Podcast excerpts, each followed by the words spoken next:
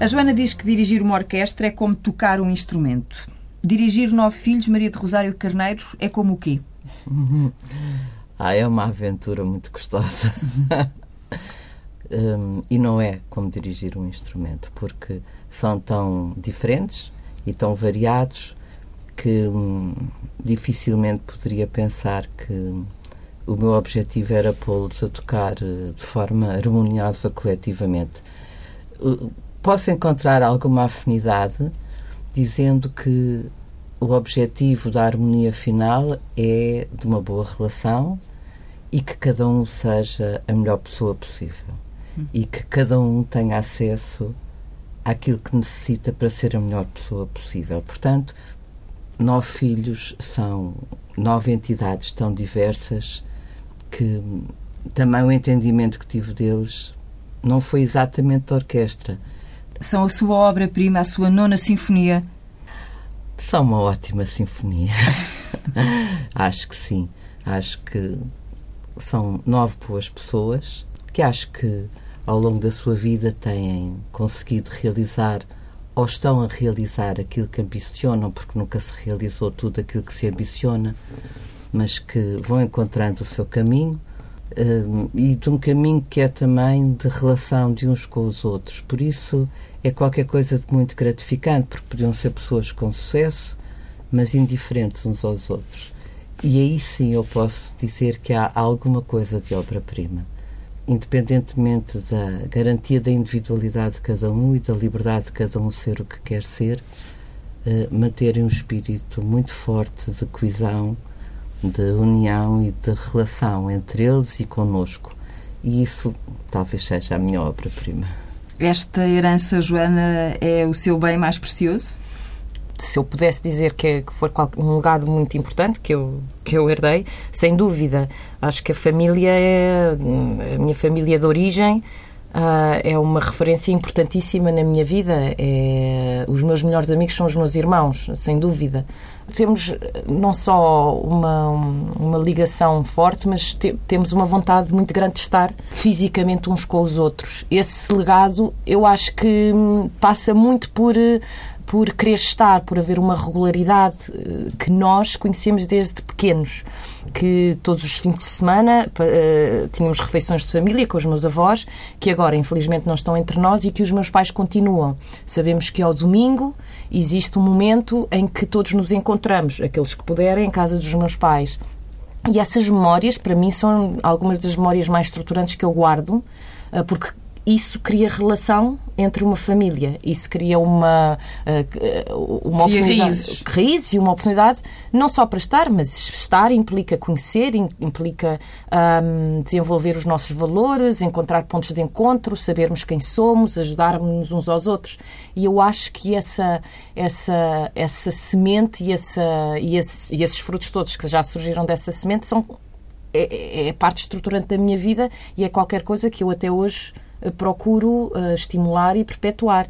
E eu acredito que é nessa relação que, que eu nessa relação primeira que eu aprendi em casa, que eu estruturo depois a minha vida em adulta, sem dúvida. E à qual volto sempre, porque, como a minha mãe disse, todos nós temos carreiras e vidas diferentes e é muito importante, eu pessoalmente, saber que hum, há sempre um sítio para voltar, um sítio onde, independentemente do, do sucesso ou do insucesso, que para um artista pode ser uh, enorme, não é? Tanto o sucesso como o insucesso, há sempre um sítio para voltar onde somos amados incondicionalmente. Um, e eu não sei se há muitas pessoas neste mundo que poderão dizer isso. E é uma coisa extraordinária. Eu sinto que é um. Não é tanto uma herança, mas porque ainda não acabou. É qualquer coisa que eu ainda vivo e que posso experimentar hoje na minha vida adulta e continuar também na minha família, com o meu marido. Uh, portanto, é, é realmente um, uma, uma sorte enorme, um privilégio ter este, ter este amor incondicional na, nas nossas vidas, independentemente de tudo o que se passa à nossa volta. Eram para ser 15, não é? Era esse o objetivo.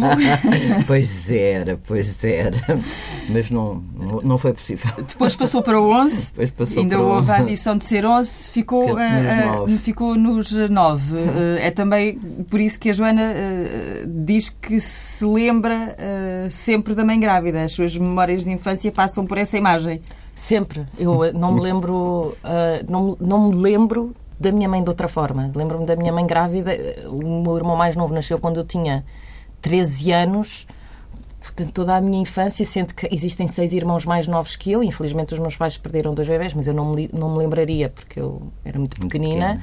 Mas eh, a imagem que eu tenho é a minha mãe grávida ou ter muitos irmãos pequeninos em casa, assim, sem dúvida. E é uma imagem maravilhosa. Uma imagem maravilhosa. Era sempre uma festa tão grande, como se fosse a primeira vez, quando se anunciava que vinha um bebê. Às vezes, às tantas, já não era uma surpresa enorme, mas era sempre uma festa acompanhada por música. Eu lembro-me, não sei qual é que foi, que foi anunciado num jantar, deve ter sido a Inês, que os meus pais trouxeram umas cornetas de plástico, uns brinquedos, e o António, ah, que foi o mais novo, que é o mais novo, ah, os meus pais chamaram-nos ao quarto dos meus pais para anunciar, e eu lembro-me de estar a descer as escadas do meu quarto e olhar para a minha irmã Teresa. Acharão que nós não sabemos o que é que nos vão dizer? Qual é? Venham cá, venham cá. E lembro-me de olhar para a minha irmã mais vencer. Mas acharão que, que isto vai ser uma novidade assim, fora do baralho? Lembro-me muito bem, mas era sempre uma festa enorme e o nascimento de um bebê era sempre marcado de alguma forma ou com uma lembrança para nós, sempre. Eu acho que estas coisas são ah, profundamente estruturantes, eu acho que na vida de uma pessoa, porque. hum, não sei, a vida dá tantas voltas e ter sempre estas memórias e esta, esta noção de, de- de, como eu disse, de amor incondicional e de memórias de muito amor, de muito afeto, de muita festa, de, ah, e também nos momentos maus, mas estamos a falar dos momentos bons agora, é, é, é- é extraordinário, é extraordinário. Uh, esse objetivo uh, de vida com o Roberto Carneiros uh, foi uma coisa sempre claríssima na vossa. Claríssimo. O, o Roberto, ele é filho único, não é? Portanto, se calhar teve uma vida um bocadinho entediada. Eu sou a mais nova de, de três irmãos, rapazes, com diferenças significativas de idade. E também achei que aquilo foi um bocadinho entediante. E quando nos decidimos casar e formar família, achámos que seria um projeto extraordinário ter uma casa cheia. Não para combater este, este vago tédio que me estou aqui a referir, mas porque achámos que era mesmo esse o nosso projeto de vida, ter uma casa cheia de, de filhos a quem pudéssemos ajudar a crescer e a desenvolver-se. Uh, sem nunca uh, deixarem de lado, e no caso aqui mais específico da Maria de Rosário Carneiro, a sua profissão, o seu trabalho. Ai, sempre foi uma questão muito clara que nunca deixaria de trabalhar. A minha mãe nasceu em 1914 e, naturalmente, foi objeto da educação própria da altura, com a circunstância de que tinha um pai eh, um pouco eh, excêntrico que considerava que as filhas poderiam aprender aquilo que fosse necessário para cumprirem a sua função de mulheres. Uh, contrariamente aos filhos, que estudaram todos, mas as mulheres, uh, claro que iriam à escola e tal, mas nada de diplomas. Minha mãe era uma senhora muito talentosa, que pintava muito bem e que fez o curso todo do conservatório, exceto o exame final, porque o pai disse que ela não podia ter um diploma. Uh, isto foi qualquer coisa que a marcou profundamente, porque se sentia impedida da realização de uma possível autonomia que nunca pôde ter, de um ponto de vista financeiro. De onde toda a minha infância foi muito marcada por este desígnio que eu tinha que concluir uma uhum. formação. E concluindo a formação, dizia-me a minha mãe: se depois não quiseres trabalhar, é a tua decisão. Mas eu não contribuí para isso. Porque aquilo que é mais importante na nossa vida e que garante a nossa liberdade é sermos autónomos. E isto foi definitivamente estruturador na minha maneira de pensar. Por isso, quando nos casámos e começámos a ter filhos, é que nunca me passou a mais pequeno vislumbre, por um segundo que fosse, de deixar de trabalhar. E fui muitas vezes confrontada com, com a pergunta: Bom, já são dois, agora vai parar de trabalhar. Não. Eu, na altura, até tinha dois trabalhos. Eu era funcionária do Ministério da Educação e era assistente no ISCSP. Eu dizia, não, não vejo porque é que vou deixar de fazer o que quer que seja, eu consigo fazer tudo. Quer dizer, não sei se terá sido, por vezes, uma vida muito folgada, mas foi possível e penso que foi importante tê-lo feito. Lembro-me que quando uh, os meus três filhos mais velhos eram um bocadinho mais velhinhos, foi publicado numa revista qualquer um artigo sobre a relação dos pais e dos filhos e que era descrito que, que as, as pessoas em causa nunca gritavam, nunca se irritavam, nunca se afobavam com os filhos. Eu fiquei cheia de problemas de consciência porque eu sempre gritei imenso, sempre me zanguei e, e assim como também fiz a festa. E olhei para eles os três e disse: Ah, que horror! Eu, eu grito tanto. Se calhar o melhor ainda era eu não sei, trabalhar menos, talvez não gritasse tanto. E não foi uma resposta coletiva, mas cada um à sua maneira, resumidamente, disse-me: não lhe passe muita coisa pela cabeça. Porque no dia que deixar de trabalhar vai ser um inferno para nós. E depois, sabe, nós gostamos que grite. Quer dizer que se importa connosco. E isso foi muito, foi muito agradável para mim. Não porque eu achasse que era bom gritar, mas porque não achei que fosse tão mal a partir daquilo que eu tinha estado a ler ali, os, os, os meus exageros, por vezes, de voz, de falar muito alto. Eu tenho uma voz muito potente. E, e, e foi gratificante. Depois, uh, autorizado, por assim dizer, pelo, por eles, uh, que nunca passou pela cabeça não o fazer. E, e ainda bem.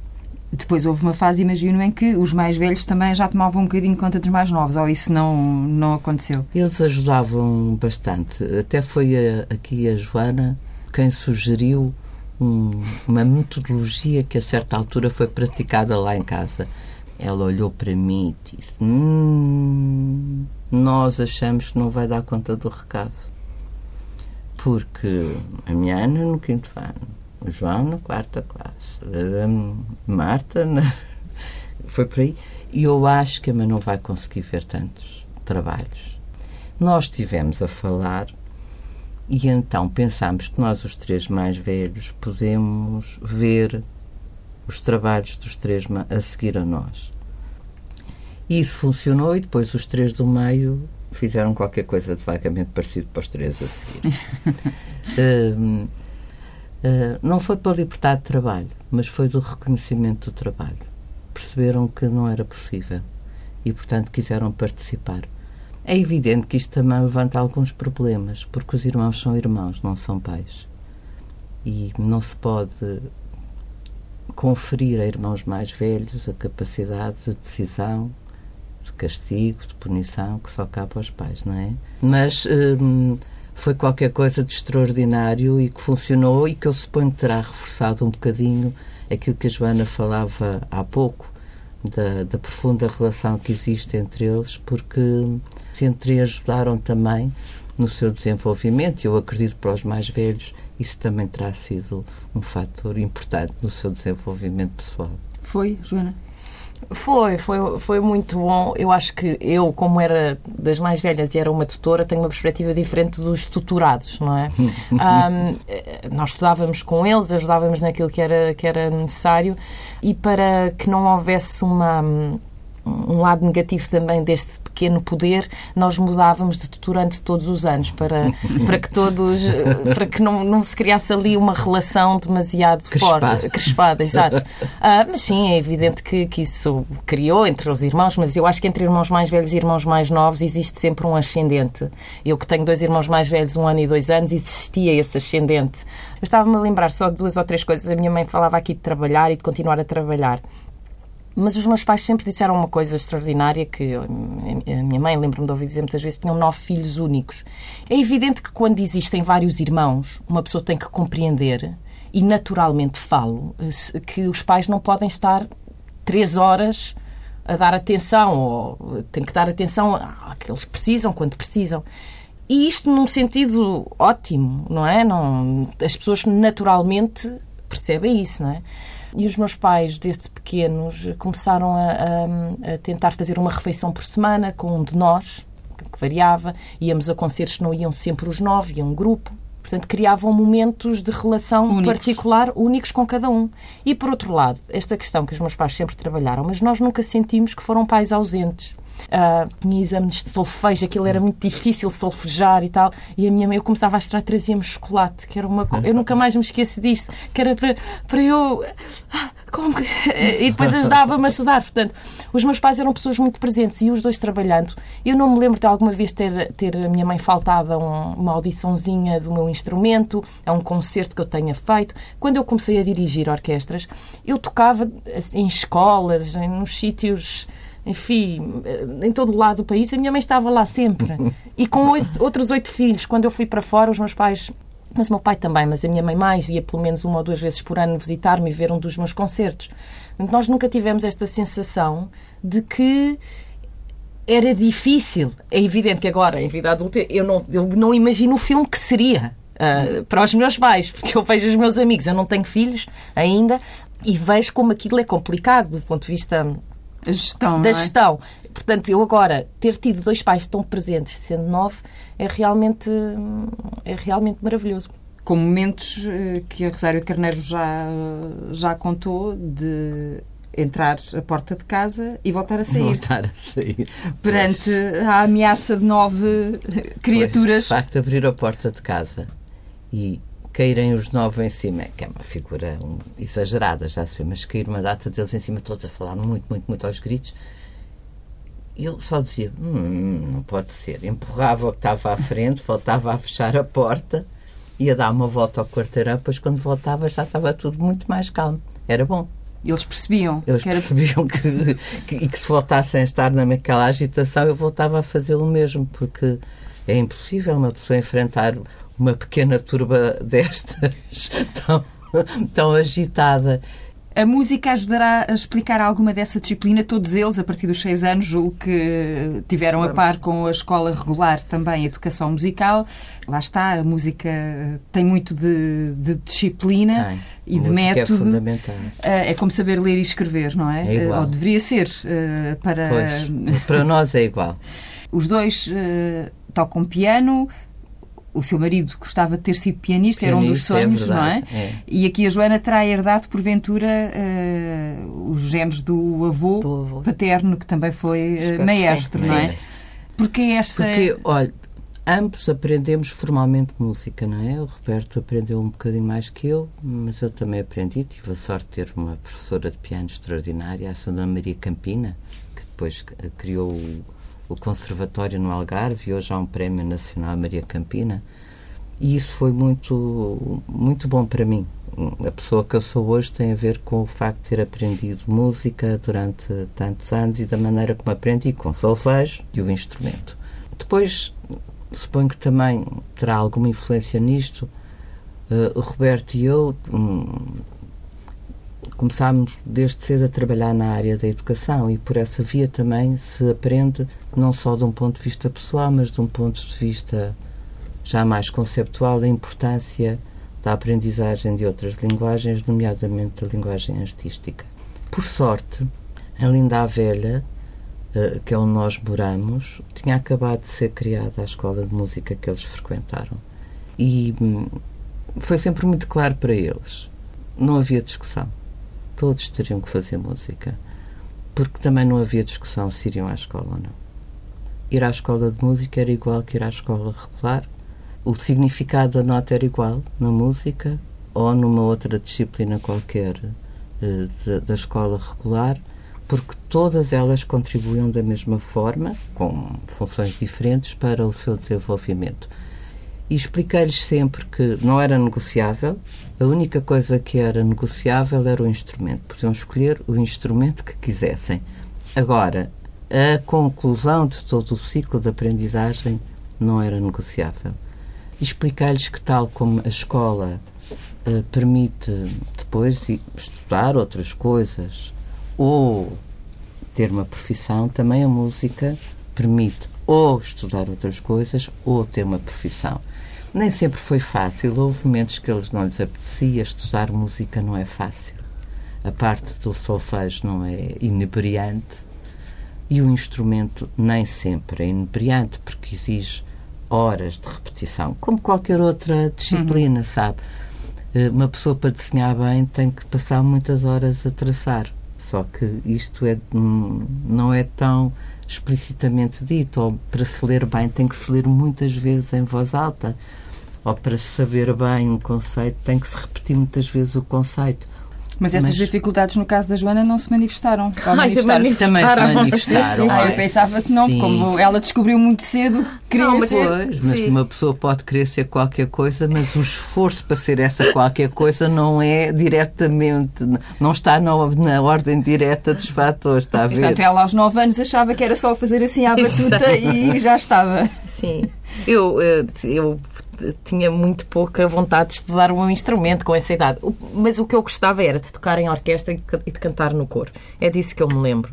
Eu queria era estar na orquestra a tocar com os meus amigos e no coro a cantar com os meus amigos. E na orquestra tocava o quê? Tocava viola d'arco, uhum. que foi o meu instrumento de origem. Portanto... Só vou dizer uma coisa, eu acho. Ela tem outra versão para a escolha da viola d'arco, que não coincide com a minha. Ela diz que era porque o professor tinha poucos alunos. Eu acho que é porque ela olhou para a orquestra e viu que faltavam violas de arco.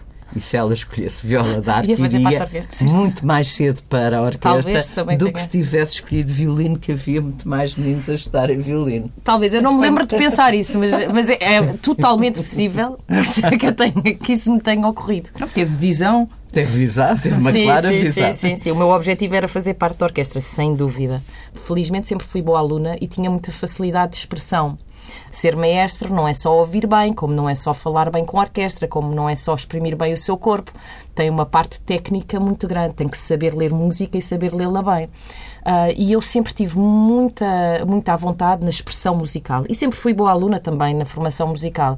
Mas aquela persistência de, de tocar um instrumento e de fazê-lo soar bem, porque se demora anos a que um instrumento soe como nós ouvimos na rádio, ou soa muito, uh, demora muito tempo, essa persistência não é tão fácil assim quando se tem 11 anos e se está a tocar e, e, e, e ouve-se tudo muito desafinado e tocar escalas e tocar arpejos são coisas complicadas para uma criança de 11 anos que hum, se calhar não tem essa paciência. Portanto, eu, eu, passei por isso tudo, passei por isso tudo, mas eu adorava, eu poderia estar na orquestra todos os dias, várias horas, que era onde eu me sentia bem.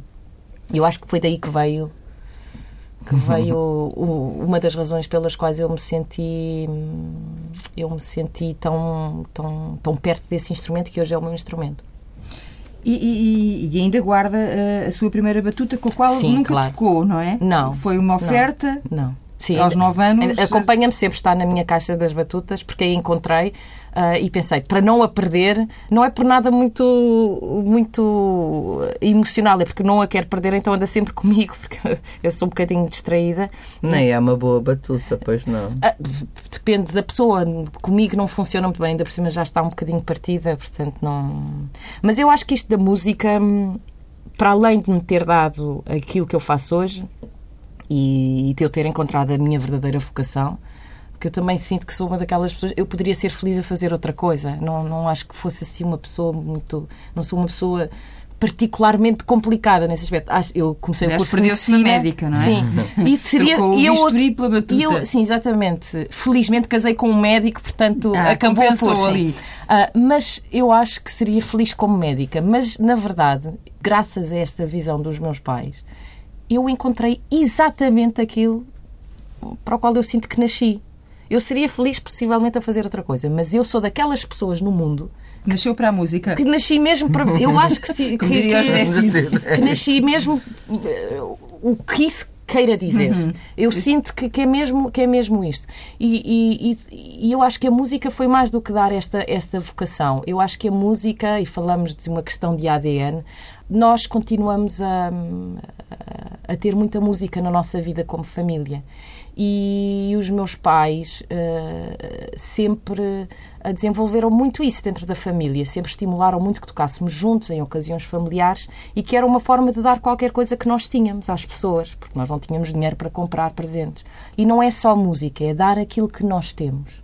E quando nos é dar dado algo de nós. Algo de nós. E eu, Ou partilhar. Exatamente. E ter ter tanto que nos é dado, e não falo de, de, de material, embora sempre, sempre tenha sentido que, tenho, que tive uma vida confortável, estudei onde queria, fiz aquilo que queria. Uh, mas quando nos é dado tanto, uh, tanto amor, tanto conforto emocional, temos a obrigação também de de, de, dar qualquer coisa de nós. E a forma de nós darmos muitas vezes em família era através da música, que era um património que nós tínhamos, que era único. Até hoje, porque hoje até ainda nos encontramos.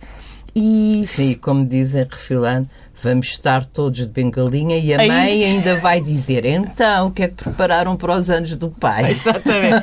Não, mas em relação ao ADN, e muita gente pergunta, ah, está no sangue e tal. Eu acho que está no sangue realmente. Acho que há aspectos genéticos que nós, que nós, eh, que nós não podemos explicar, mas o facto de sermos todos da mesma família e termos um gene, genes parecidos faz com que encontremos uma forma de fazer música, eu acho, parecida. Temos um timbre de voz parecido e eu acho que realmente isso está dentro de nós. E é estas coisas todas elas unem-nos, estas coisas que estas coisas que nós temos e que nos foram dadas e tudo junto torna-se uma forma de partilhar e de dar. E eu acho que isso é a mensagem mais importante dessa, dessa, dessa educação musical, para ser sincera, como família, é que é uma forma de nos encontrarmos e uma forma de darmos qualquer coisa a alguém que, que temos, que é único. Uhum. Eh, eh, essa experiência teve também no seu casamento, não sim, é? Sim, com sim. os seus irmãos sim, uh, e com uma dedicatória muito especial dos pais, não é? Pois Porque... foi, a Maria Patois. Sim, sim. Tive, tive a sorte de ter duas, duas uh, estreias mundiais nesse dia um, e, e de os meus irmãos terem juntado para, com os meus pais para tornarem isto possível, como fazemos nos casamentos de, de todos. De todos. De todos uh, Com a Joana a dizer sempre, logo sabe que alguém se vai casar. Eu já sei o que é que se vai tocar na abertura. Sim, sim, sim. sim. É ela já vem. Eu já sei. Ela já vem a dirigir. Já vem a dirigir. E faz os arranjos. Sim, hoje, hoje, hoje. em dia faço os arranjos. Mas o meu irmão Pedro, quando era mais novo, era ele que, que, que, fazia. E compôs, quando a minha irmã nasceu, compôs uma peça que era sobre um elefante, acho eu. Não, é, era... Foi quando a, quando a Inês fez dois anos. Dois anos. A Inês é a oitava e é era muito trapalhona e tinha uma linguagem própria e gostava de dizer que tinha a linguagem dela, etc. E o Pedro uh, ficou tão inspirado. Eu, eu acho que ele sempre teve uma relação especial com ela, mas ficou tão. porque ela, à mesa, uma mesa muito comprida, sentava-se ao lado dele e ele passava o jantar inteiro, as refeições inteiras a rir com as coisas que ela fazia. E então um dia ele compôs uma música para a Inês, que era. Por isso é que a Joana diz, não era do elefante, era a Inês com ar de elefante. Ah, com ar de elefante. Então era, era trabalhona, pesadona, caía por toda a parte, mas era a Inês por uma pena. Ele, Sim. pois, mas ele trocou a composição pela economia. Pela economia.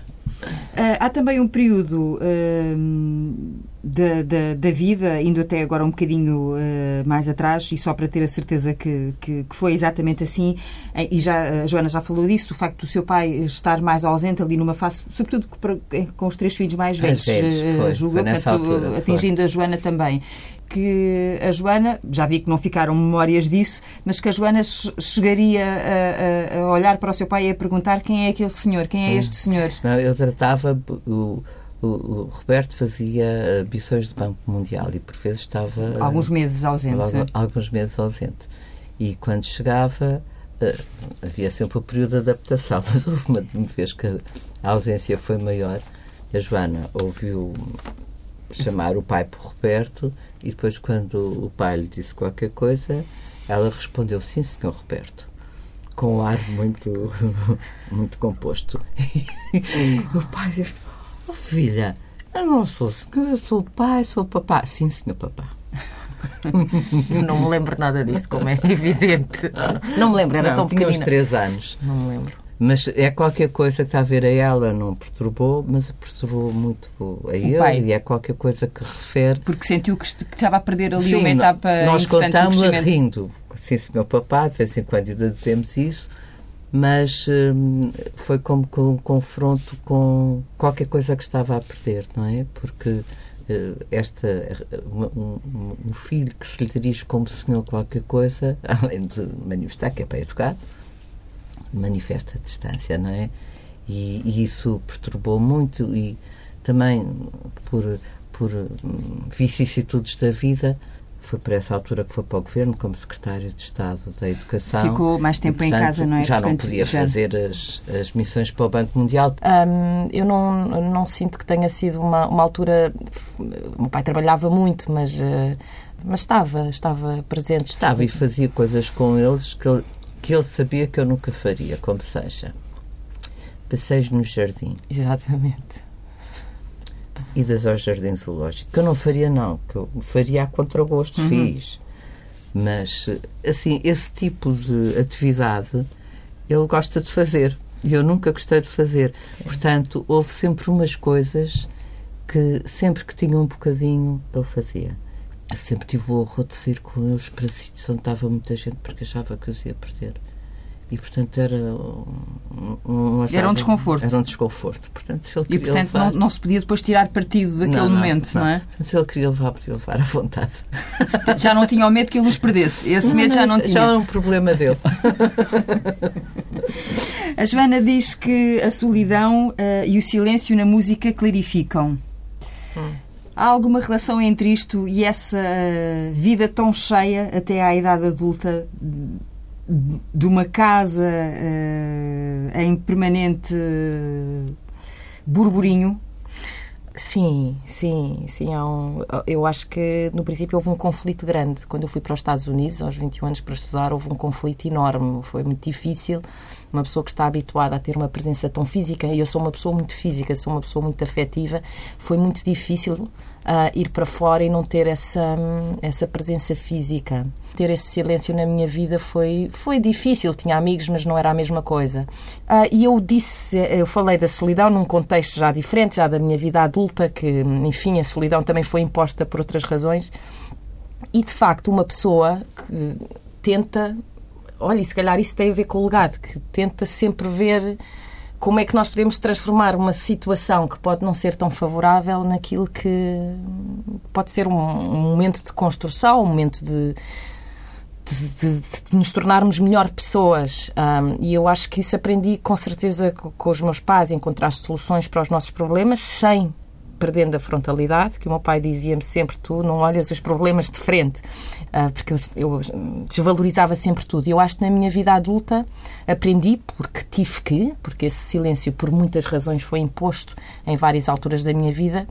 Aprendi de alguma forma a tornar um momento de clarificação da vida e de, e tentar perceber o que é que se pode fazer naquele momento.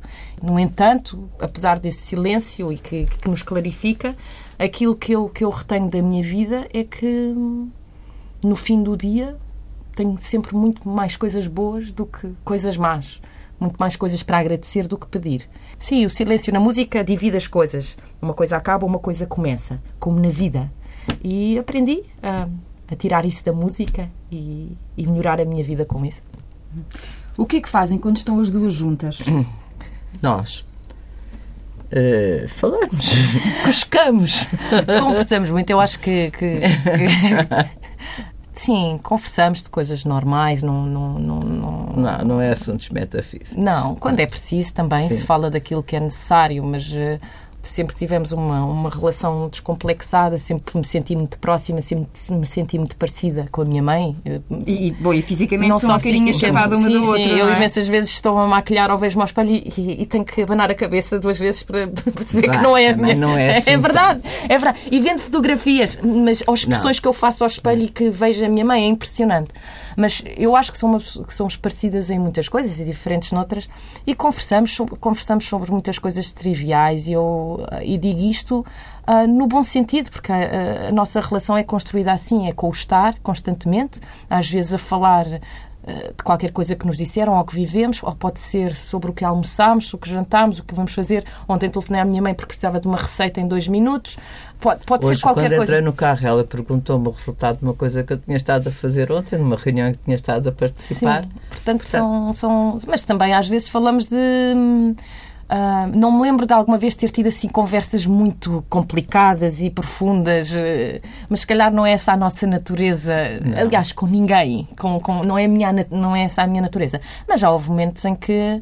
Um ou dois momentos em que eu disse: olha, vou precisar da sua ajuda para isto a única pessoa a quem fiz foi realmente a minha mãe. Ela não pede netos? não, a minha não, mãe sempre foi muito. netos a ninguém. Não, não, Não. não. Acho que essa é a liberdade de cada um. Isto dizendo que se vê que algum de nós pode estar aí num momento complicado em que temos de tomar uma decisão pessoal e pode ser dessa natureza, hum, já aconteceu convidar para almoçar e perguntar está tudo bem? Precisas de ajuda? Mas nunca ah, sendo intrusiva. Precisas de ajuda? Está tudo bem? Ah, mas nunca dizendo necessariamente o que temos que fazer, ou acho que devias fazer isso, ou está na hora de teres um filho, ou está na hora de casares, ou está na hora de. É mais, olha, vamos lá almoçar e precisas. É preciso alguma coisa, está tudo bem. E desde que nós estejamos bem, eu acho que. Consegue ler esses sinais em cada um dos seus filhos? Bah, se calhar às vezes não consigo ler muito bem, mas tento. As pessoas para crescerem têm que ter espaço. A Joana citou duas situações. Vais ter filhos, ou quando é que vais ter filhos, vais-te casar, está na altura. Isso cada um é que sabe e tem que ter espaço para isso. Hum, Eu era completamente diferente, mas eu lembro que me ficava tão irritada quando, quando me diziam assim: outro! Oh, quando é que vais ter outro? Porque sempre entendi que ninguém tinha nada a ver com o assunto. Era uma questão exclusivamente privada do Roberto e minha.